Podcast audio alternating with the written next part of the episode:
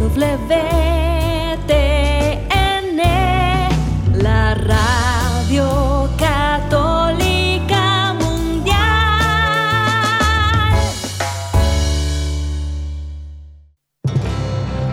Y ahora, en vivo, desde el Estudio 3, EWTN Radio Católica Mundial presenta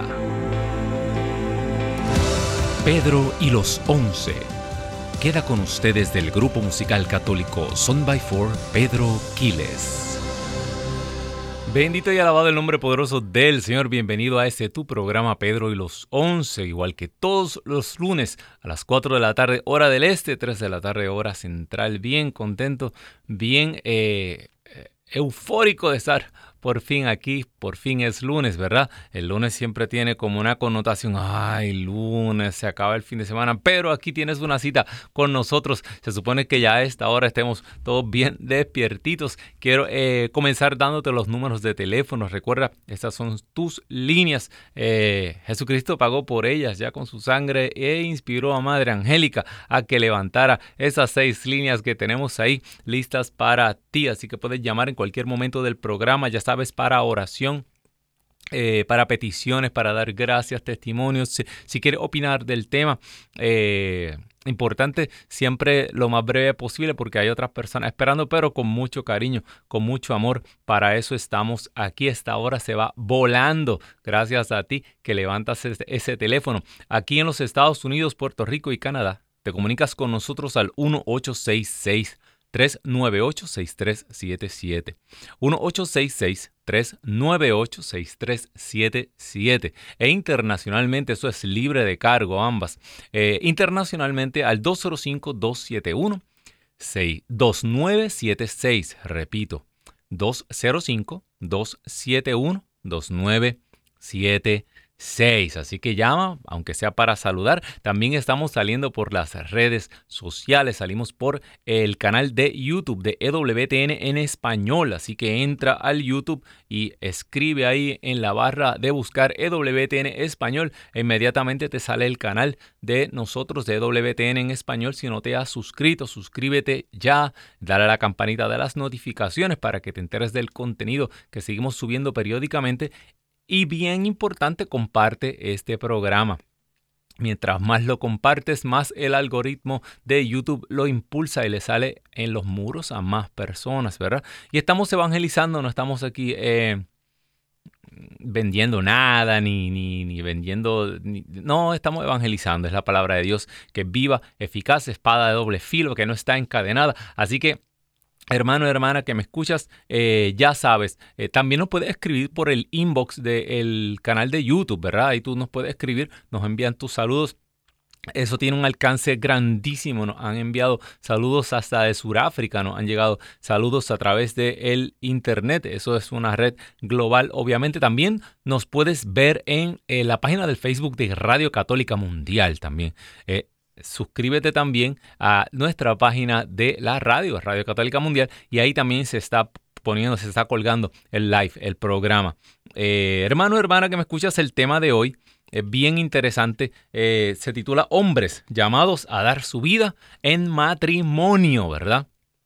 Tema difícil, eh, va a ser dirigido a los hombres especialmente, a pesar de que mis hermanas, eh, mis hermanitas siempre son las más numerosas en la iglesia, los hombres son como más duros, pero eh, al hombre hay que hablarle también.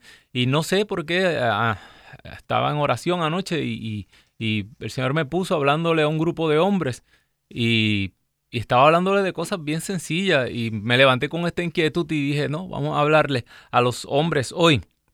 Usualmente eh, se utilizan unos textos, pero yo los voy a agarrar eh, estos textos del lado del hombre específicamente, ¿verdad? Nos vamos primero con el texto de Efesios 5. Estos textos son eh, en, los retiros de, de matrimonios. O, o- de, o de parejas, como dicen ahora. Ya no dicen retiros de matrimonios. Primero que nada, vamos a, hablar claro, porque estaba escuchando muchas estadísticas que se dan y prácticamente son muchos factores, pero la realidad es que estamos viviendo ya casi, estamos llegando ya a una época postmatrimonial, ¿verdad? Eh, hace poco me preguntaba un, sacerdote muy querido, eh, me decía, eh, Pedro, ¿cuál es el problema con los divorcios? Yo, ninguno. El problema es que la gente no se casa ahora. No es que la gente se divorcia, es que no se casan. porque de la misma manera que hemos pasado a vivir a una época post-cristiana, ya el mundo no es cristiano. tal vez en algún momento de la historia la sociedad era cristiana y pues vivía eh, bajo los valores de la moral cristiana. Pero ¿qué pasa cuando la sociedad ya no es cristiana? Cuando ya la sociedad no es católica.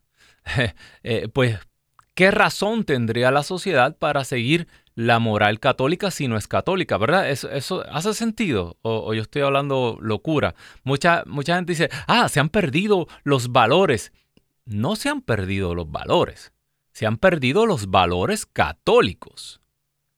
Porque la sociedad de hoy tiene sus propios valores. Y la sociedad de hoy aprecia y valora muchas cosas.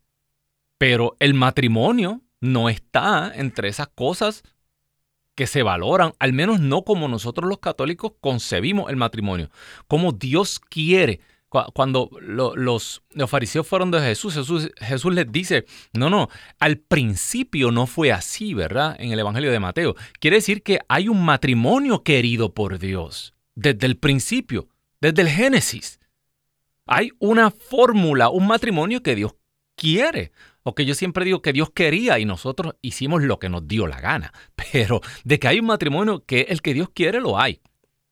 Pero ya el mundo como los cristianos somos minoría y cada vez seremos más minoría, pues de la misma manera el matrimonio cristiano está en, desaparición, ¿verdad? Somos una especie en peligro de extinción.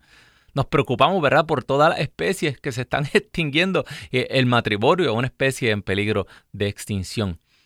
Y es y es, una, eh, eh, y es un desastre para la cultura. ¿Por qué? Porque los beneficios del matrimonio son innumerables, ¿verdad? los beneficios para las criaturas, para los hijos.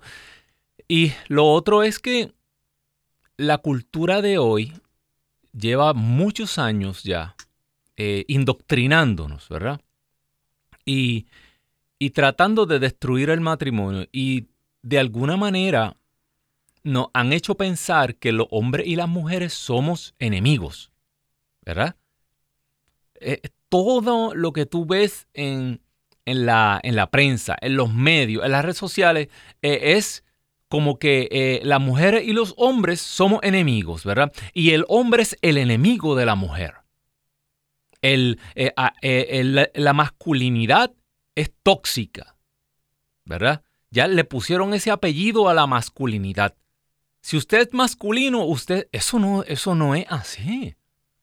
La masculinidad y la feminidad son rasgos que, identifican al hombre y a la mujer y no son, y, no, se supone que sean tóxicos, pero eso nos ha lavado el cerebro con eso, ¿verdad? Entonces, eh, los casos de, abuso, ¿verdad? Se, eh, eh, son tan y tan, se utilizan, no es que no ocurren, es que se utilizan de una manera para demonizar a todos los hombres, ¿verdad? Los, todos los hombres que están allá afuera trabajando, dando su vida con la mujer hombro a hombro para criar a sus hijos, para trabajar, para levantar un hogar, esos no cuentan, ¿verdad? Se promocionan los casos bien, bien estruendosos, ¿verdad? Eh, y, ahora hay que acabar, ¿verdad? Con el patriarcado opresor. ¿Sabes qué? Lo más curioso es que se ha llegado a, a pensar y nos han lavado el cerebro pensando de que el patriarcado es algo malo. Y lo más interesante de esto es que nosotros existimos bajo un patriarcado. Porque nosotros venimos de un Dios que es Padre. No es un Dios Gaia, ni un Dios, como decía un maestro mío de teología, el Dios Padre y Madre. ¿Qué Dios Padre y Madre? Ni Dios Padre y Madre. Jesucristo identificó al Dios desconocido como Padre. Entonces, si nosotros existimos bajo un patriarcado, un patriarcado bueno, de un Padre bueno, pero ahora nos han hecho pensar que todos los patriarcados son tóxicos, como la masculinidad es tóxica todo esto. Pero lo que hacen es sembrando cizaña entre el hombre y la mujer.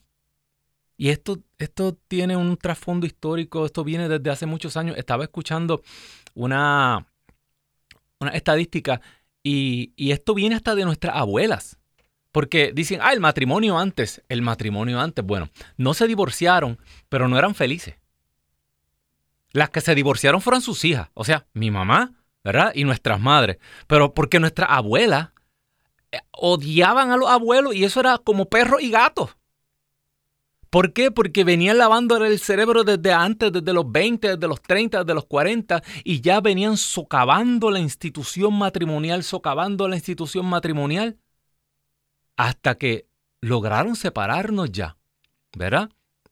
Y esto, y esto es un proceso, y si, nos vamos al trasfondo de todo esto, van a decir que estoy loco, pero mira todos los males sociales, todas las cosas que, que nosotros podríamos pensar que no están de acuerdo con la moral eh, católica, con la moral cristiana que está en peligro de extinción, eh, desde que tú miras todo esto del movimiento, eh, la homosexualización de la cultura, eh, hace en, estos días una madre ganó una demanda aquí en los Estados Unidos porque le, le, le influenciaron su hijo desde que estaba en escuela elemental que era homosexual, que era homosexual, que era, y me parece que era una niña, si no me equivoco, que era homosexual, que era, hasta que ya por fin, y esto era todo un, un complot entre el principal, trabajadores sociales, maestros, todo, que eran, hasta que lo, lo definieron como homosexual, entonces llaman a la mamá, después que llevaban años lavándole el cerebro, para decirle, eh, eh, el principal en la oficina, mira, te presento a tu hija y la tienes que ahora aceptar como ella es, eh, porque ella es, qué sé yo, no binaria de whatever, de trans, de whatever, y, y la mamá empieza y llora y llora, ah, tú no la estás aceptando, tú no la estás afirmando, y llaman al Estado para que, para que vaya a su casa, el, el, la agencia de servicios de, de la niñez amenazar a la mamá con quitarle a la niña porque ya no estaba fe todo esto está ocurriendo en nuestra escuela. Pero cuando tú te fijas todas estas cosas, incluso, eh, eh, el daño al matrimonio, eh, este, este, crear esta división entre el hombre y la mujer, todo esto que se llama afirmación de la mujer, no afirmar a la mujer, pero lo que le dicen a la mujer, para afirmarla que tú tienes que ser mujer. Ah, tienes que acostarte con muchos hombres, tener muchas relaciones sexuales, gozar la vida, no te cases. Y cuando tú dices, pero ¿qué afirmación es esa que le están dando a las pobres mujeres? E, e, e, eso aumenta el valor, eso aumenta y, es, todas las cosas y todos los males sociales tienen un, un solo, una cosa en común. Todas impiden la reproducción anticonceptivos, aborto, todo. La mutilación de niños, eh, eh, eh, cambios de sexo, todo. Todo lleva a, la no procreación, a que no existan, que no haya más hijos de Dios. Ok, paramos ahí porque este tema da para hacer una enciclopedia de programa y no es por ahí que vamos. Vamos a hablarle al hombre. Siempre empiezan el texto de Efesios ah, diciéndole a la mujer, tienen que ser sumisas. Bueno, lo único que voy a decir del texto es que en, ningún lugar que yo he encontrado aquí, Pablo ha dicho a hombre somete a la mujer. Eso no está en el texto. Esto es una decisión voluntaria. Incluso el texto empieza, Efesios 5, versículo 21, eh, expresen su respeto a Cristo, siendo sumisos los unos a los otros, ¿verdad? Tanto al hombre como a la mujer. Lo que pasa es que son sumisiones distintas, pero ¿qué le decía Jesús a sus discípulos? Sean mansos y sean humildes de corazón y así encontrarán descanso. ¿Verdad? La persona violenta, la persona que quiere hacer las cosas a la fuerza, la persona que quiere eh, eh, someter las opiniones y a todo el que está a su lado y que es my way or the highway, como dicen los americanos, esa persona no encuentra descanso. Esa persona, su espíritu siempre está sobresaltado. Voy al, al versículo 25. El problema es que si los maridos hacen todo lo que Pablo dice, mire, hombre, usted va a ser irresistible. Yo le, le garantizo. que su esposa se va a derretir porque usted va a ser totalmente irresistible. Porque qué mujer, qué, mujer que esté llamada al matrimonio no quiere un hombre así. Mira lo que dice aquí, marido, amen a sus esposas como Cristo amó a la iglesia y se entregó a sí mismo por ella. Ah, es bien gracioso los retiros. Eh, las mujeres cuando, cuando leen este texto y dicen, mujeres, sométanse a los maridos, ah, ya el hombre le da con el codo a la esposa, ah, tú viste, tú que siempre me estás gritando frente a la... Y cuando, pero cuando le llega la parte que dice, eh, marido, amen a sus mujeres como Cristo amó su iglesia. O sea que te tienes que sacrificar, dar tu vida, tu sangre, subirte a la cruz. Ahí los hombres hacen, eh, Ahí se le quitó el, el, el, viste nena. No, ahí es que la mujer le hace ¡pum! y le da con el codo al hombre. Ajá. ¿Por qué tan calladito ahora? No se hable más, ¿verdad? No, están diciendo a los hombres que, y, fíjate, si seguimos, porque a, a esto es que quiero ir, a la imagen de Cristo, si seguimos la imagen de Cristo, es Cristo el que toma la iniciativa. Es Cristo el que decide morir y dar su vida para, para la vida de muchos, para dar vida a muchas personas, ¿verdad? Pues de la misma manera, esta es la iniciativa que Dios incita, que Dios inspira en el corazón del hombre. El hombre por naturaleza quiere dar su vida por una familia. El hombre quiere dar su vida por una esposa, quiere dar su vida por unos hijos. Es bien, es bien gracioso porque eh, eh, Ahora, ahora la mujer empoderada es la que no necesita al hombre. ¿Para qué rayo? Yo no necesito un trapo de hombre. Pero lo increíble de esto es que el hombre quiere ser necesitado. Eh, que, eh, eso es completamente, imagínate, eh, ¿qué persona no quiere ser necesitada en esta vida? Tú no haces falta para nada. Tú eres un bueno, una buena para nada. Mejor era que no hubieras nacido. Eso es lo que se le está diciendo a un hombre cuando una mujer dice, yo no necesito un hombre. Cuando todas, todas las métricas sociales, socioeconómicas, todas, todas las encuestas, todas, dicen que siempre es mejor, ¿verdad? Cuando hay un hombre, un padre, una, una relación matrimonial, los hijos son mejores bajo todas las métricas, hacen mejor en la escuela, no caen en prisión. El 80% de los muchachos que están en las cárceles estuvieron sin la figura paterna. Hace eh, menos suicidio, menos depresión, menos abuso infantil. Todo es mejor cuando hay una figura matrimonial. Eso de que la mujer no necesita al hombre es una, es una falacia, eso es una mentira. Entonces, eh, eh, eh pero el hombre quiere ser necesitado. Nosotros queremos ser amados y necesitados. Eh, eh, es bien, eh, es cuando, nosotros nacemos para esto. Yo le decía a, a, los, a los jóvenes, ¿verdad? en los retiros de jóvenes, yo le decía, yo, yo no sé si usted ha visto la, película Terminator, ¿verdad? que eso es un un robot del futuro que venía y lo programaban para una sola cosa.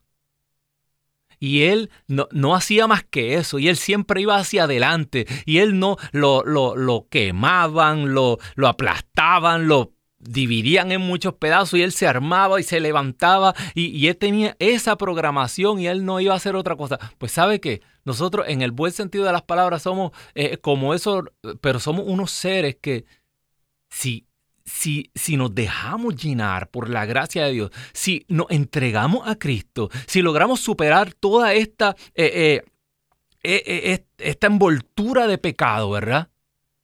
Nosotros somos unos seres que nacemos para esto, para dar nuestra vida. Y yo le decía a los muchachos, yo soy como un Terminator, yo tengo más que una programación. Yo tengo que dar mi vida por mi esposa y por mis hijos, sacarlo adelante. Yo no tengo otra razón para estar aquí. yo, hay gente que tiene mil sueños, mil cosas y sigue. Eh, no, mire, el, que, el matrimonio es una institución para sacar los hijos adelante. Estaba escuchando eh, eh, un psicólogo que estaba hablando hace unos días y decía, es que a nosotros nos han vendido una mentira. Empezando a veces por la educación religiosa. Ah, el hombre, el ser humano viene para ser feliz. El ser humano no nació para ser feliz. En el camino vamos a ser feliz y en el camino también vamos a estar tristes muchos días. Nosotros tenemos una responsabilidad. Cristo no vino al mundo a ser feliz.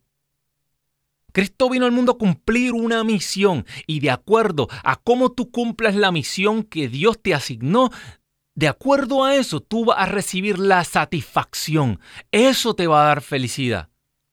Pero esta sociedad hedonista que yo vivo para darme placer, ay, es, que, yo le estoy sacando el matrimonio. El matrimonio no es para sacar nada. El Mire, ¿qué, qué? Por eso es que la gente no se casa. Porque es que esto, esto, eh, tener hijos, mire, ¿en qué punto de la matemática tener hijos es una buena inversión? Pues si, mire, usted está toda la vida gastando chavo y metiendo dinero y metiendo dinero, esto, no se acaba. Eh, pero que usted, ah, pero usted está dando vida. Usted le está dando un propósito a su vida. Y cuando usted, yo conozco tantas personas que se dan cuenta de lo importante que son los hijos cuando están viejitos y solo en un asilo de ancianos. Usted sabe que por estadística, por estadística, de aquí a unos años el 45% de las mujeres va a estar soltera y sin hijos. Todas las estadísticas dicen que nosotros vamos hacia una sociedad donde casi la mitad de las mujeres son solteras y sin hijos. No se quisieron casar, no van a tener hijos. Es, tener hijos es un problema, ¿verdad?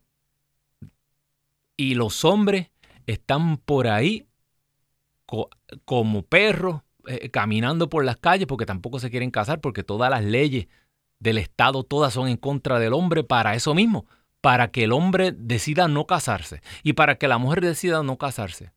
Pero, volviendo al tema, a nosotros se nos llamó a morir.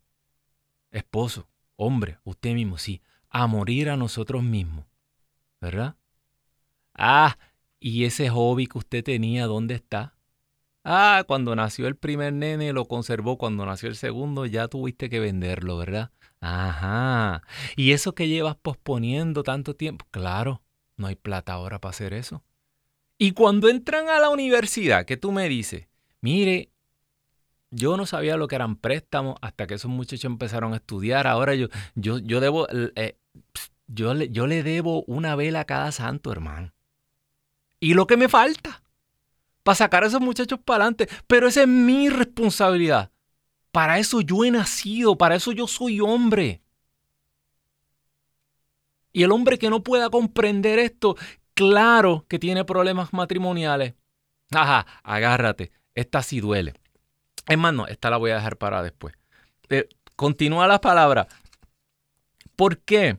Y dice, dice, y Cristo amó a la iglesia, se entregó a sí mismo por ella y después de bañarla con el, en el agua de la, de la palabra para purificarla, la hizo santa, pues quería darse a sí mismo una iglesia radiante, sin manchas, sin arrugas, sin nada parecido, sino santa e inmaculada. Primero, aquí está el bautismo, acuérdate, están comparando al hombre con Cristo y a la mujer con la iglesia. Así es que termina esta palabra. Esto es bien profundo, esto es más profundo de lo que nadie puede comprender. ¿Sabes qué? Este tema es difícil porque por alguna razón muchas personas piensan que, que, hablar de una manera tan como tan fuerte y exaltar el matrimonio de una manera así, pues la gente piensa que se está relativizando o, o, que de alguna manera se está bajando la vocación del sacerdocio, de la vida religiosa, y no es así. La vocación al sacerdocio y la vida religiosa, es una excepción y son llamados excepcionales que Dios hace y se reserva y consagra a esas personas para dar sus vidas de una manera totalmente distinta. Pero la voluntad de Dios para el ser humano es que se case. Excepto si tú naciste con esa vocación, ¿verdad? Pero yo nací matrimoniado. Yo nací, eh, Dios me hizo a mí para el matrimonio, ¿verdad? Y de la misma manera Dios crea personas, las llama y nacen para eso, los llama para el sacerdocio. A veces esas vocaciones se manifiestan en algún punto después de sus vidas. Muchas personas enviudan y después el Señor las llama al matrimonio. Hay muchos casos. Pero de ninguna manera hablar del matrimonio le resta nada al sacerdocio. Todo lo contrario. Los mejores sacerdotes vienen de buenas familias, de buenos matrimonios. El matrimonio humano es, en la cuna de los sacerdotes y de la... si, no, mira la vida de, de Santa Teresita del Niñito Jesús, de ella y su hermana. De un matrimonio católico, sólido. Esto también está hablando, esto es un rito de boda. El rito de boda judío era este, donde la mujer la bañaban, donde la purificaban, ella se sumergía en el agua, todo esto, el rito. Esto está hablando del el romance de Jesucristo con su iglesia y cómo Jesucristo va a presentarse a su iglesia. Esto está, aquí estamos hablando del fin del mundo y todo. Así de profundo el misterio del matrimonio. Así deben ser también los maridos, amar a sus esposas como aman a sus propios cuerpos. Amar la esposa es amarse a sí mismo. Y nadie aborrece su cuerpo, al contrario, lo alimenta, lo cuida. Es justamente lo que Cristo hace por la iglesia. Mira, eh, eh, imagínate la iglesia decirle a Cristo, yo a ti no te necesito. ¿Para qué se necesita un Cristo? Yo me puedo conseguir mi alimento por mí misma. E, eso no tiene sentido, ¿verdad? De la misma manera que Cristo nos alimenta, así está el hombre llamado a alimentar a su familia. Pues nosotros mismos somos miembros de su cuerpo. La escritura por eso dice, dejará el hombre a su padre y a su madre para unirse con su esposa y los dos formarán un solo ser. Una sola carne significa un solo ser, una sola persona. Este es un misterio muy grande, pues lo refiero a Cristo y a la iglesia ya no serán, ¿qué significa eso? Ya no serán dos, sino uno. Una sola persona. ¿Cómo, rayo un hombre y una mujer? Porque la gente quiere reducir esto a la relación sexual. Esto mire, en, la, en la escritura, la carne no significa eh, ni la sexualidad, ni no. La carne significa la persona, tus sentimientos, tus emociones, tus ideas. Sí, tu físico, tu sexualidad todo tu ser está llamado a fusionarse en un solo ser, una sola persona. Que respira, que siente. Uh, esto es un proceso largo. Yo siempre pongo el ejemplo, tantos casos que se han dado, o al menos yo me he enterado de dos o tres que han salido en los periódicos de viejitos que, que estuvieron juntos toda su vida y incluso en el momento de la muerte han estado en lugares aparte y muere uno y el otro se muere con minutos de diferencia. Esto ha ocurrido más de una vez. De hecho, los abuelitos de mi esposa, eh, eh, la abuelita de mi esposa, ella le dio un Parkinson bien fulminante y el viejito la cuidó, la cuidó todo. E, ese viejito estuvo sentado al lado de su cama todo el tiempo, la alimentaba, le daba la comida, la atendía. Y cuando ella murió, eh, entonces al viejito le, le reventó un Alzheimer fulminante.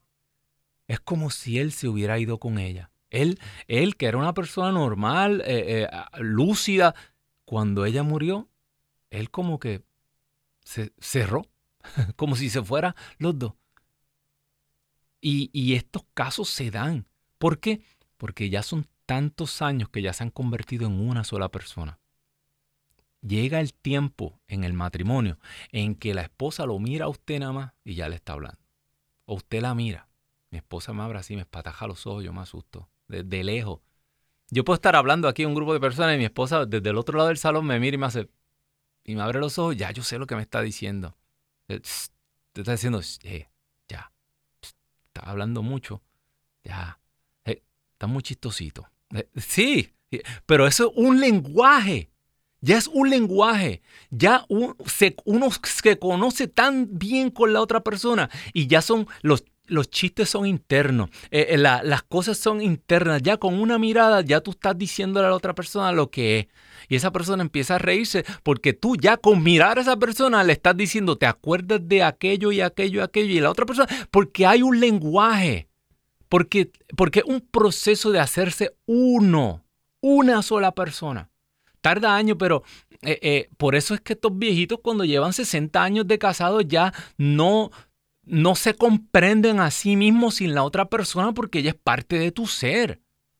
Y esto es a lo que estamos llamados. Y si la gente supiera qué es el matrimonio de verdad, qué es lo que significa, es tu poder, eh, eh, es no estar solo en la vida, es nunca estar solo.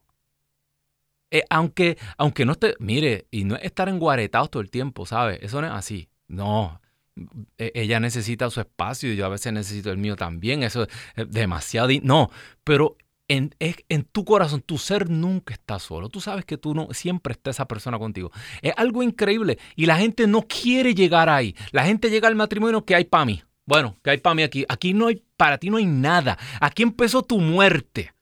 En la medida en que tú puedas morir, tú te vas a reconstruir como parte de otra persona.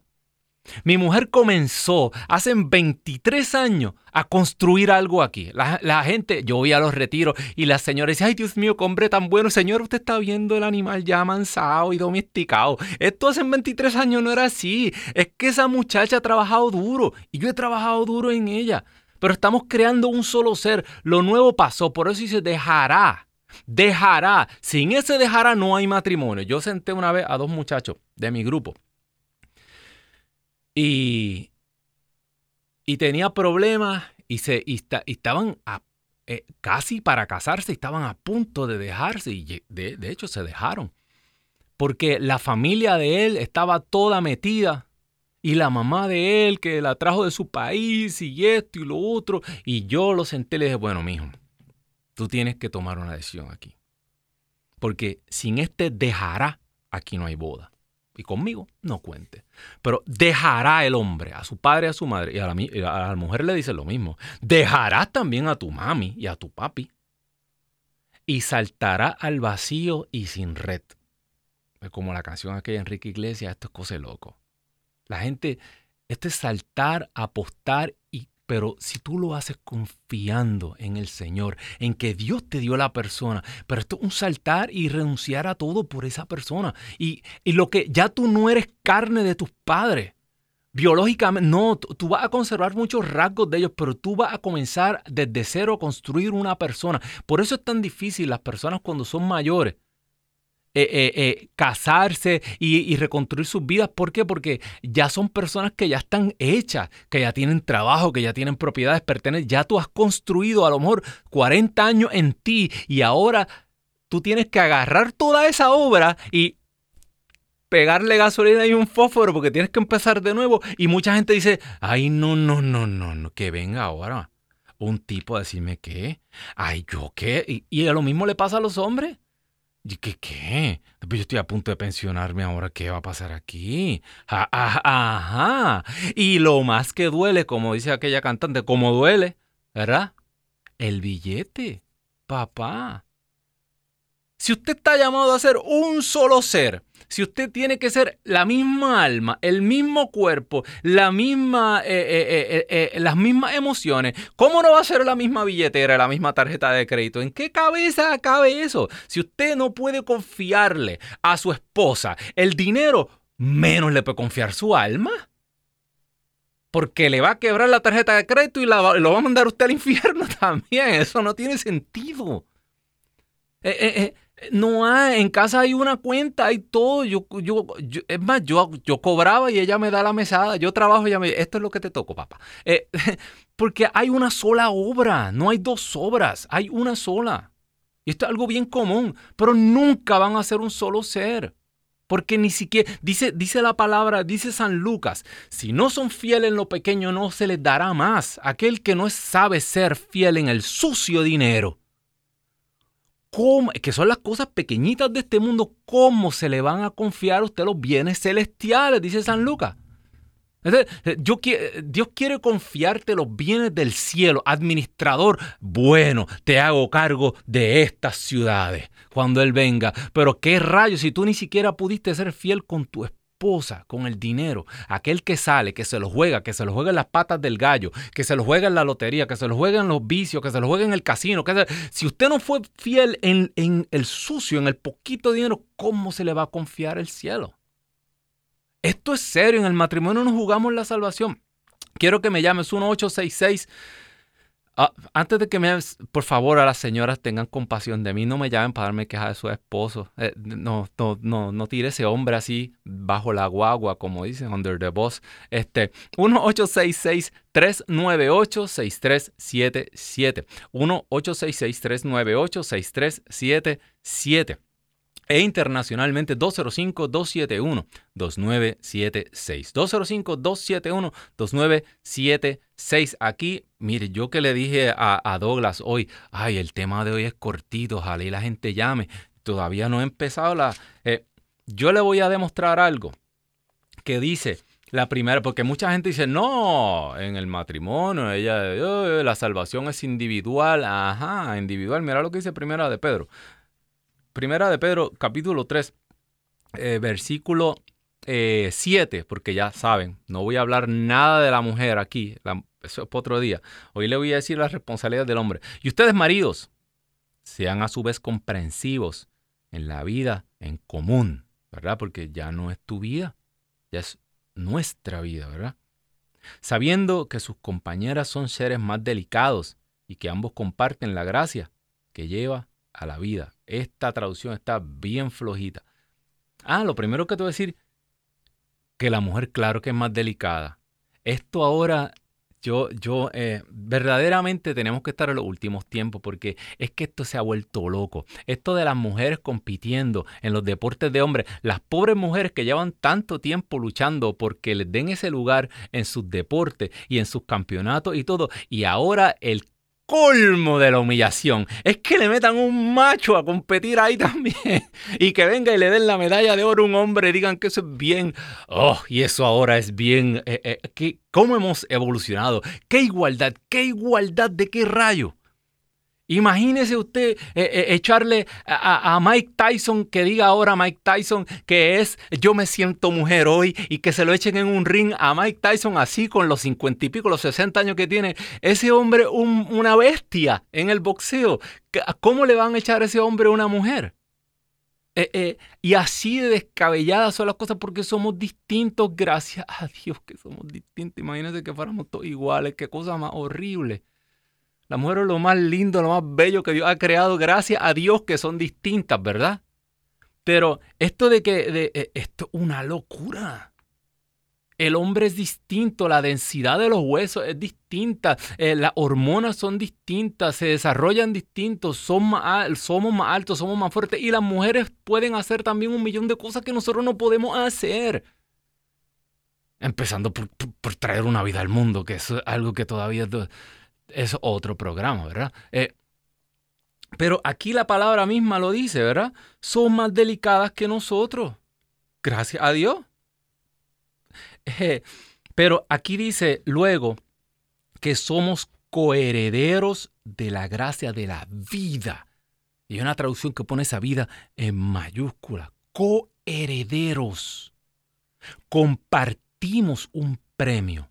Dice San Juan Crisóstomo, en esta, esta, cita me encanta, está en el catecismo, le dice San Juan Crisóstomo a, los, a las parejas jóvenes, le dice, ámense en esta vida de manera tal que se les conceda estar juntos en la próxima. Mira qué fuerte. Ámense en esta vida de manera tal que se les conceda estar juntos en la próxima. Para aquellos que, que, proponen el divorcio celestial, a mí esto me prende.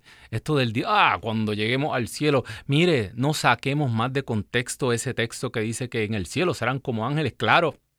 Porque no habrá sexualidad y los hombres, eh, ningún padre va a regalar a su hija o va a dar a su hija en matrimonio como se daba en el tiempo de antes.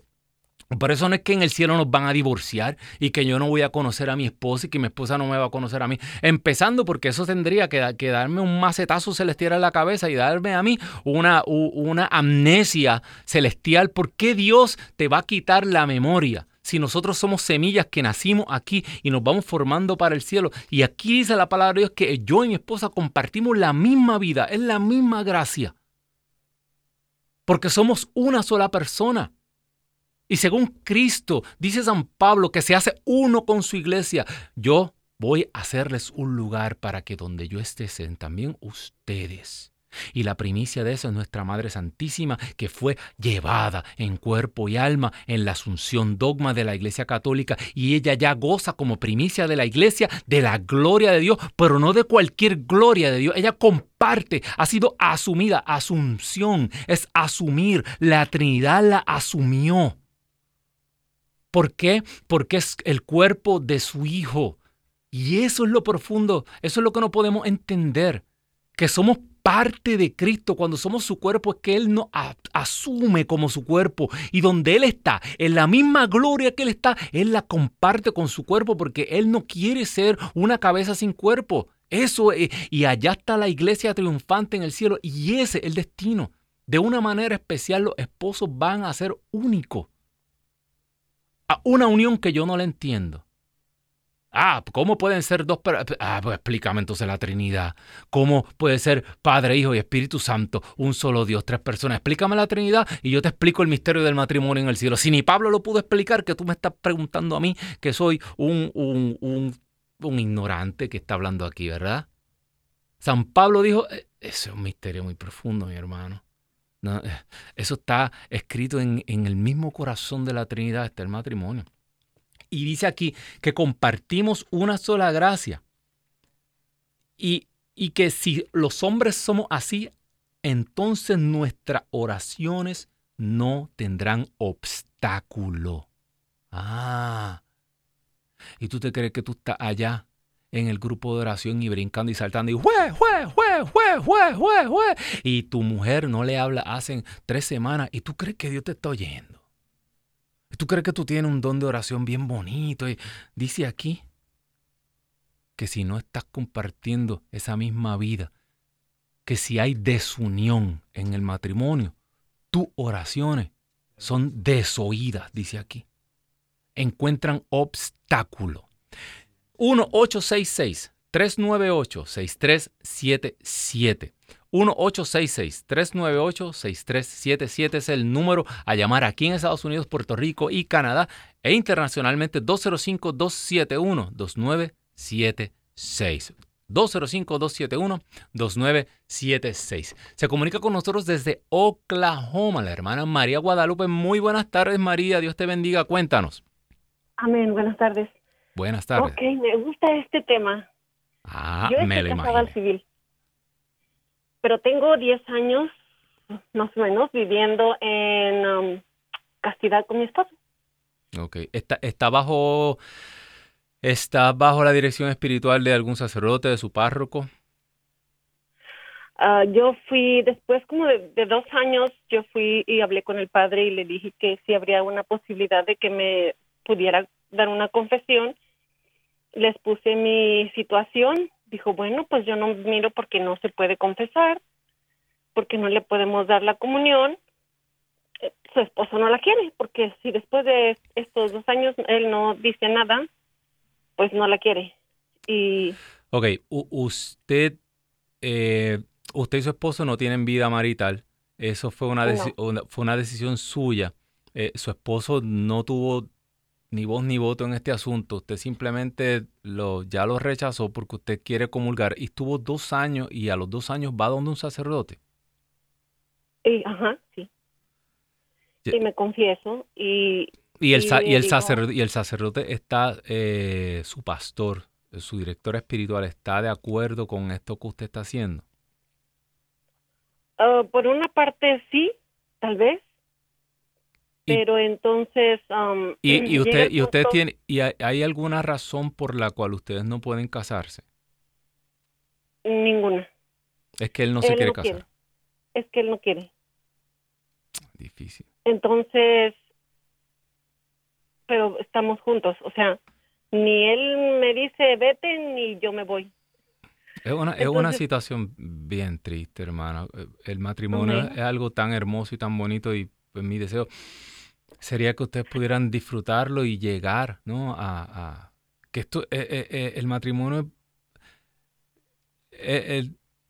la sexualidad entre el matrimonio no está ni entre las primeras tres cosas más importantes a la hora del matrimonio, cuando ya son muchos años. vamos a orar, vamos a orar de manera especial. Yo, yo quiero orar por él. El programa de hoy es dedicado a los hombres y, usted hizo bien en llamar. Yo quiero que usted y yo nos unamos en un mismo corazón, un mismo espíritu, para orar por él. Eh, no, no lo rechace. Eh, dice la palabra de Dios eh, en... Se lo voy a buscar aquí.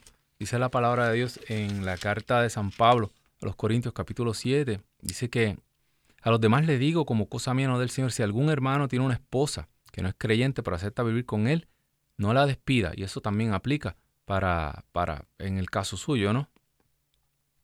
De una manera, del mismo modo, si una mujer tiene un esposo que no es creyente, pero acepta vivir con ella, que no se divorcia. Pues el esposo no creyente es santificado mediante su esposa. Dice la palabra que usted está llamada a santificarlo a él. Y e, esto que le voy a decir es bien fuerte, hermana, pero su salvación, su, su, su, su vocación está atada a la de él. Aunque no estén casados, fíjese, por la iglesia, pero usted con oración, usted ofreciendo sacrificios por él, usted con el rosario diario, usted puede comenzar a pedir por la conversión de este hombre y tratar de llevarlo a algún tipo de retiro.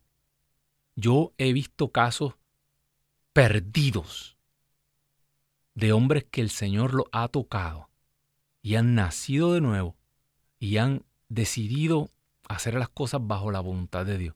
Y eso es lo que yo deseo para su matrimonio. Vamos a orar, hermana. Eh, porque el Señor está grande.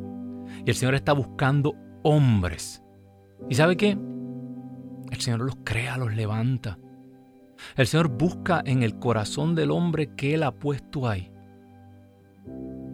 Y el pecado, el rechazo, a veces la relación con nuestros padres cuando somos pequeños, eso nos marcan para siempre. Y esa persona con la que usted vive está cerrada. Ha creado un corazón de piedra. Tiene una defensa. Yo quiero, Señor, que tú ahora que conoces este corazón, tú, Señor, que no necesitando nada, te escogiste un padre aquí en la tierra, que fue San José, un hombre del que sabemos poco, pero a la misma vez sabemos mucho. Porque, ¿qué padre debió haber sido para tener un hijo semejante y una esposa perfecta? Señor, porque eso es lo que tú quieres para cada hombre. Que desaparezcamos como el Bautista para que esa familia se levante, para que esa familia sea recreada a tu imagen. Por eso sopla rúa de Dios en este momento. Utiliza esta hermana como instrumento para llegar y santificar el corazón de este hombre. Sopla rúa de Dios y llámalo. Llámalo porque todavía tiene tiempo. Porque todavía tiene tiempo de aceptar una bendición grande. Porque todavía tiene tiempo de adquirir esta vida que tú prometes. Señor, no permitas que siga pasando el tiempo y que estos hermanos vivan así. Regálales, Señor. Te pido un matrimonio de verdad por la intercesión del Inmaculado Corazón de María que triunfará. Porque tú, Señor, eres Rey por los siglos de los siglos. Amén, amén y amén. Bendito Dios. Casos difíciles eh, nos los encontramos muchas veces. Eh, personas que llevan muchos años eh, juntos y no se quieren casar por una y otra razón. Yo siempre les digo, ¿por qué?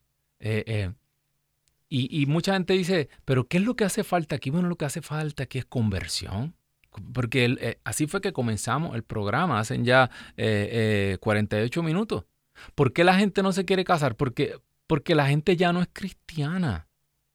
Porque tal vez nos bautizaron, pero no somos católicos. Y porque una persona que no cree en la religión católica va a pedir el matrimonio católico. Antes se hacía por tradición, pero ya ni eso importa.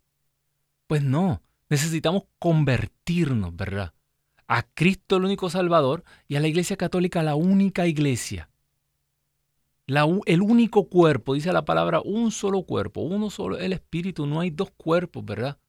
Y para aquellos que digan que la iglesia es como un éter flotante, así, que todo, no, eh, yo no sé, pero la iglesia única que hay en la escritura era bien material y bien física y tenía obispo y tenía, y, y, y mandaba someterse a la obediencia y había un montón de cosas que se ven dentro de la iglesia católica, aunque a veces las cosas no, no marchan como usted y yo pensamos que deben marchar, pero ¿qué importa? El Señor sigue siendo el, el, la cabeza de la iglesia.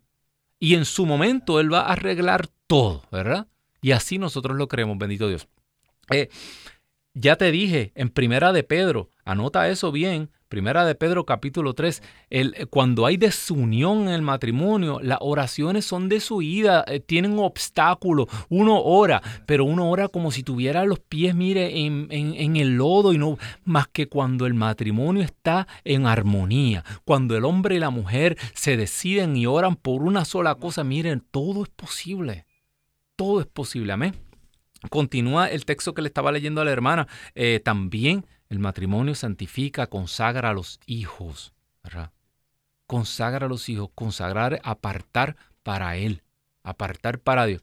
Tengo otro texto también que me llama mucho la atención. Wow, tenemos sí una llamada más. Eh, desde Texas se comunica con nosotros la hermana Aracelis. Aracelis, muy buenas tardes, Dios te bendiga, cuéntanos.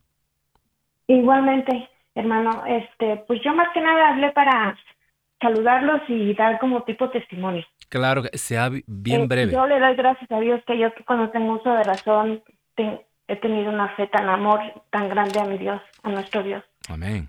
Y eh, yo tengo 40 años de casada. Amén, bendito Dios. Bueno. Sí, sí, aquí estamos, un tremendo testimonio. Ya con decirme que lleva 40 años de casada, eso es Tremendo testimonio, mire, usted ha construido mucho. Y esos 40 años han tenido inviernos, veranos, otoños y primavera. Y es una cosa tan hermosa pero y tan difícil, pero cuando nosotros tenemos ese amor a Dios y tú dejas entrar a, a, Dios en tu matrimonio, todo eso es posible porque Él hace que, que, que reconozcas tus errores, tus pecados y, y pueda salir adelante, porque si no, no somos nadie. Y yo le digo a esas personas que no se han casado por la iglesia, que, que porque muchos tienen eso de que si se casan, este, no, les va a ir peor. Y es mentira, es el amor a Dios que les falta en su corazón. Eh, entréguenle todo, entréguenle su, aprendan a, a reconocerse ustedes mismas, porque a veces no, no aprendemos a enamorarnos de, si no aprendemos a enamorarnos de Dios, imagínate enamorarte de tu pareja. Claro, claro. Es difícil, pero nada más que quiero decir a esas personas que, que aprendan a amar a Dios como Dios quiere. Porque a veces pensamos que lo amamos, pero no, no lo amamos como Él dice. Amén. Sí, no, no, hace falta, no hace falta conversión, hermana. Y ahí es que uno, eh, eh, cuando uno se, se, abre al amor de Dios, ahí uno se da cuenta que no vivimos para nosotros mismos y eso nos da la posibilidad de entregarnos y de amar a otras personas, ¿verdad? Dice la palabra, si no podemos amar al hermano a quien vemos, ¿cómo vamos a amar a Dios a quien no vemos? Pues eso empieza por el matrimonio. Así que felicidades, hermana. también otra cosa de la que usted estaba hablando, eh, hay un psicólogo que habla y dice que, que estos matrimonios que no quieren casarse, porque, ¿por qué? Porque, porque no están seguros, porque eh, eh, quieren vivir una relación temporera, porque eh, no quieren compromiso. Pero ¿sabe lo que están haciendo con esto, verdad? Cuando uno no está casado, uno sigue eh, eh, eh, barriendo todo debajo de la alfombra, uno no resuelve, y esto es dicho por psicólogos clínicos, uno no resuelve las situaciones del día, del día porque uno piensa, esto es temporero, ¿para qué yo voy a, ahora argumentar por esto? ¿Para que yo, esto es temporero, esto, y temporero a veces son 27, 30 años en algo temporero, pero ¿sabe lo que hizo? No resolvió las cosas cuando las tenía que resolver, y esto se convierte en una bola de nieve, por no decir otra cosa, en un una bola y cuando viene a ver los problemas son tan grandes que ya no tienen solución. ¿Por qué? Porque no los resolvió cuando los tenía que haber resuelto. El que está casado, especialmente el católico que está casado por la iglesia, ahí dice, ay papá, de aquí yo no voy para ningún lado. Si no resuelvo esto ahora, ¿Por qué? Porque tú no puedes seguir pateando la lata hacia el frente porque te va a tropezar con el, el problema como quiera después. Entonces, eso, el matrimonio es la institución que obliga a los hombres y a la mujer a resolver las cosas en el momento y se evita problemas para el futuro. Bendito y alabado el nombre del Señor. Esto ha sido todo por hoy. Gracias por sus llamadas. Recuerden eh, compartir este episodio, ver tantas personas que le hacen falta, tantos matrimonios. Ore por estos siervos que elaboramos aquí. Será hasta la próxima, el lunes que viene a las 4 de la tarde, hora del este. Pedro los 11. Dios los bendiga. Chao.